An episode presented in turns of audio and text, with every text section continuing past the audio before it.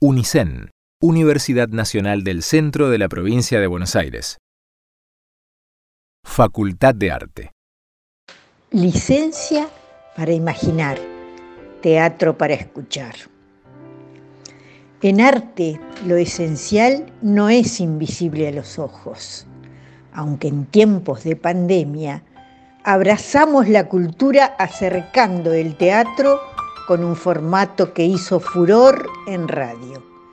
Licencia para imaginar, teatro para escuchar, es radioteatro con variedad de temáticas para potenciar la imaginación y la creatividad.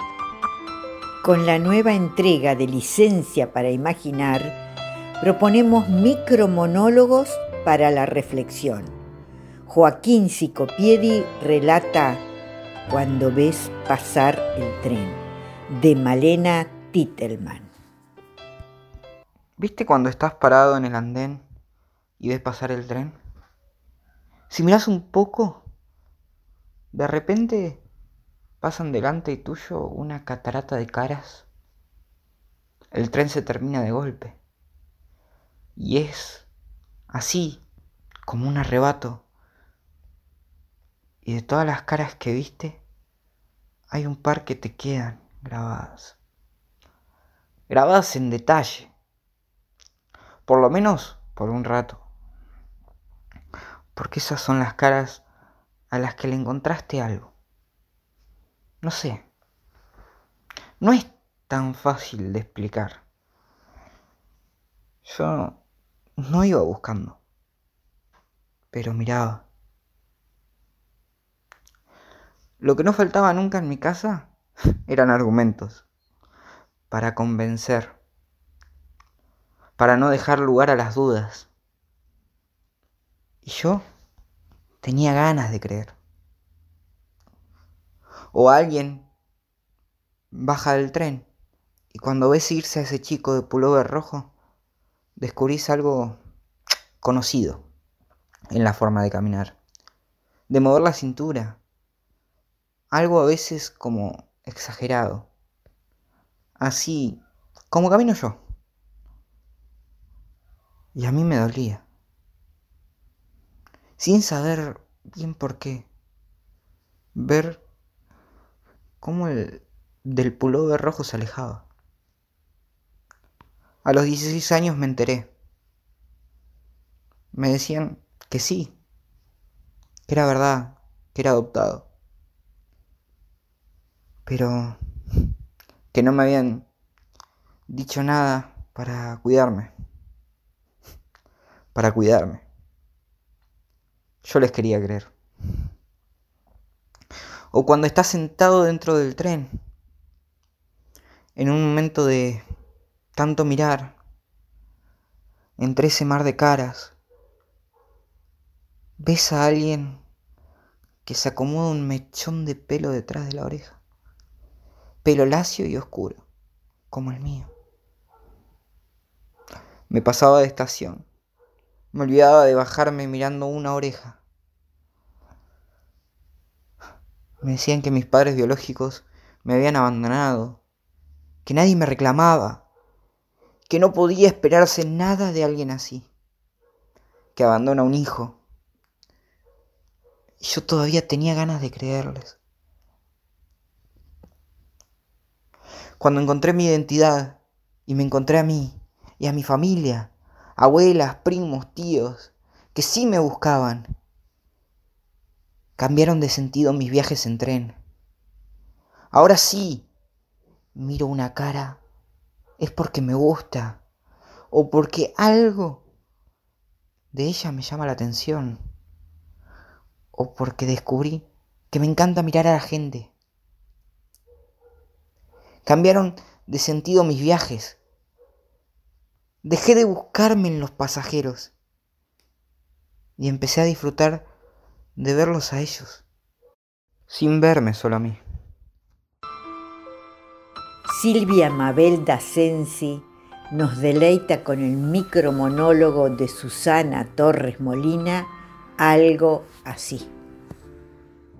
Si por lo menos no me hubiera llamado enseguida, Si hubiera dejado pasar unos días, entonces yo hubiera llamado porque estaría pensando, ¿por qué no me llama? Pero no. Ya sé, pido demasiado. Pido una dosis de histeria que pocos hombres tienen. Pero dejarme mensajes como, estoy tan feliz que estés en mi vida. ¿Te das cuenta? Me vi un día. Pasamos algunas horas juntos y ya hablaba de que le encantaría llevarme todas las mañanas el desayuno a la cama. Y vos me conocés. Lo único que yo quería era volver rapidísimo a casa y dormir feliz, abrazada a mi almohada inteligente que no transpira ni ronca. Y si me la saco de encima, no se ofende. Además es increíble, porque cuando nos conocimos y estábamos con otra gente, yo hablaba de lo bien que me sentía sola, que no me imaginaba para nada en pareja. Habrá pensado, Luisito va a ser la excepción. Luisito la seduce y la cura. La transforma. El nuevo reto de Luisito. Y claro, en estos tiempos a los hombres se les presentan pocos desafíos. Ya no hay tierras ni mares vírgenes por explorar. Pones Google Earth y listo, la cuestión es que me llamó al día siguiente varias veces. Desconecté el celular. Y cuando lo conectaba tenía 10 llamadas perdidas. Otro día vino a casa. Tocó el timbre y lo vi por el visor del portero. Estaba sitiada. No podía salir ni atender el celu. A nosotros nos tocó el tiempo bisagra los hombres de más de 50 siguen desubicados entre el modelo de mamá abnegada y servicial y lo que somos ahora las mujeres. ¿Qué, qué somos? Y lo que queda entre lo que esperan de nosotras y lo que nosotras esperamos de la vida. Algo así. Sigo. En la primera y única salida, él insistía en abrirme la puerta del auto. Daba la vuelta rápido y la abría como si yo no tuviera fuerza en los dedos ni en la muñeca. Una vez como gracia pase, pero cada vez. En la cena, cuando hacía un mínimo intento de acercarme a una botella, él me ganaba de mano y me servía. No me dejaba hacer nada te vuelven una discapacitada motriz. Y si hay algo que no necesito en mi vida, es que me abran las puertas y me sirvan el vino que tomo. Que me las abran solo si estoy muy en pedo. Era muy incómodo. Imagínate, agasajos, piropos. A la hora ya me había invitado a recorrer los siete lagos así que no quedaba otra que hacerme la seducida, aunque no quisiera, me la pasaba sonriendo. Una tensión, me dolían las mandíbulas. ¿Piensan que es eso lo que queremos? Que nos conquisten antes de averiguar un poco en qué plan estamos. Es poco estimulante ver a alguien tan excitado sin haber hecho nada empezás a pensar que exagera o que es un boludo. Así que le dije que me llevara a casa. Y ahí comenzó la persecución. ¿Se obsesionó? Sí, ya sé. Es lo peor que le puede pasar a un obsesivo. No saber qué sucede. ¿Qué hice mal? ¿Dónde me equivoqué? se le arma el enigma policial. Y la obsesión no es por mí, que apenas me conoce, es porque necesita develar el enigma. ¿Cuál? Porque esta mujer no quiere. O mejor, ¿por qué mierda esta mujer no me quiere a mí? En la voz de Horacio Rimoldi, El espectador, de Mariano Saba.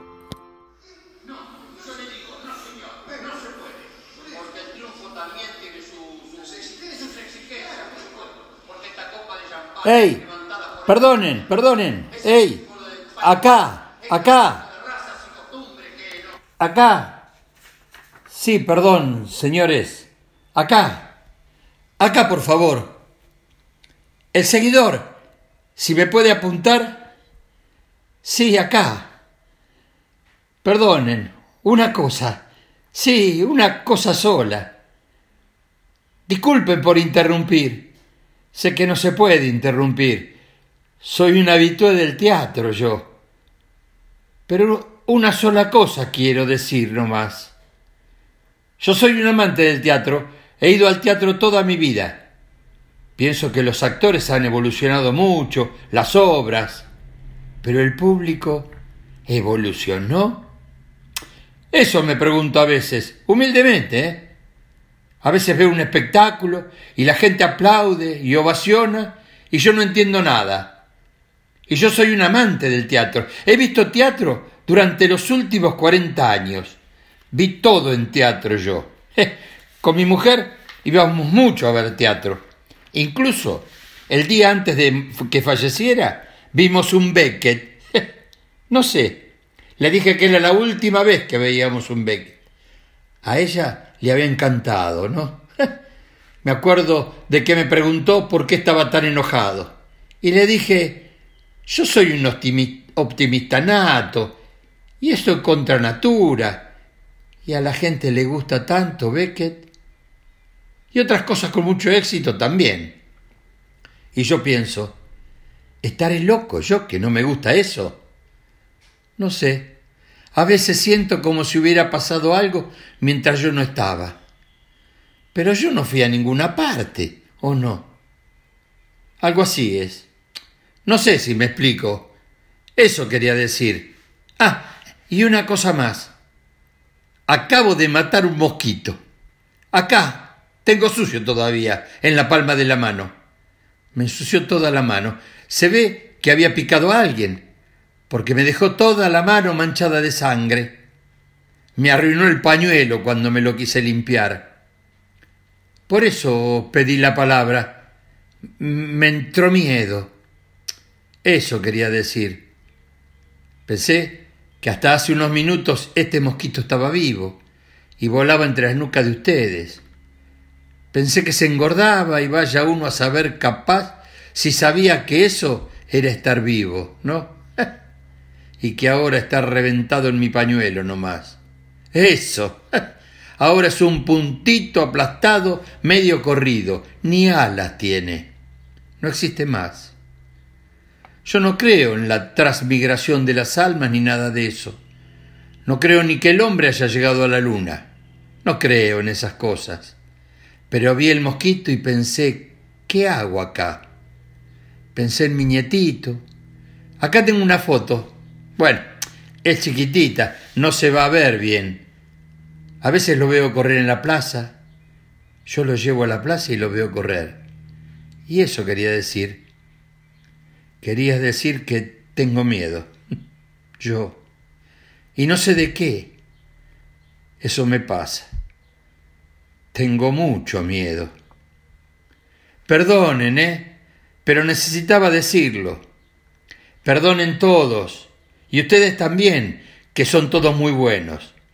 A usted lo vi en otra obra, o una cosa de la tele, creo. No me acuerdo, pero estaba muy bien. En esa estaba bien. Sí. Bueno, gracias, ¿eh? Otra integrante del grupo Teatro Solidario Valorarte, María Cecilia Leguizamón, nos relata Acreditaciones de Analía Sánchez. Hola, hola, hola. Buen día a todos los que aún no saludé. Hay otros que ya vi en acreditaciones. Disculpen la voz, pero estamos con un nivel de estrés todos.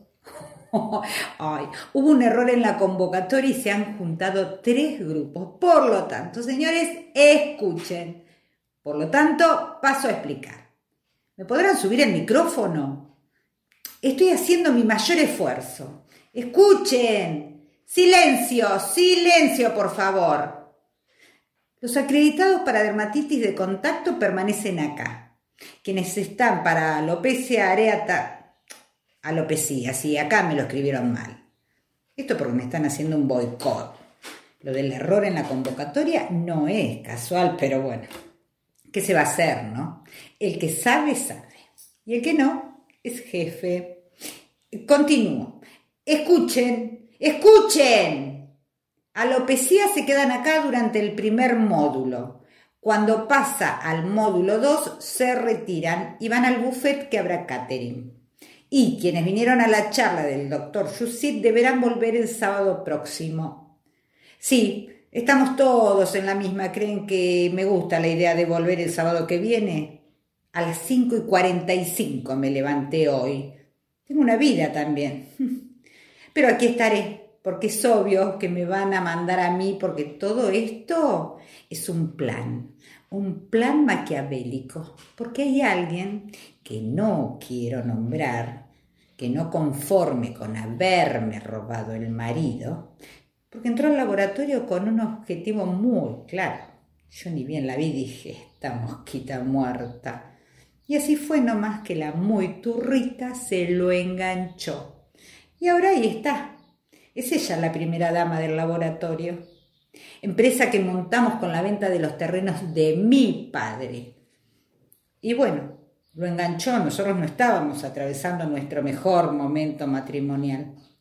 Y él se fue, detrás de glándulas mamarias turgente y cinco talles menos de tanga. Y ahora da órdenes y las da mal, por supuesto. Pero no sabe, solo sabe menearse y hacer la fela. Repito, entonces alopecia se quedan acá. Escuchen. Silencio, que ya no tengo voz. Sí, sí, me equivoqué. A ver, los de dermatitis se quedan acá pero para que no se arme lío, ocupen las primeras filas. Qué paradoja, ¿no? Porque en las primeras filas siempre se sientan las turritas, las que sí quieren armar lío, líos matrimoniales. Así estamos ahora, perdiendo clientes porque la puso a ella a cargo y claro, el negro siempre destiñe, decía mi abuela. Mira las macanas que se manda. Pero todo vuelve, ¿eh? todo vuelve. ¿Cómo? ¿Que hay que, que hay que desalojar? ¿Que yo desaloje el escenario?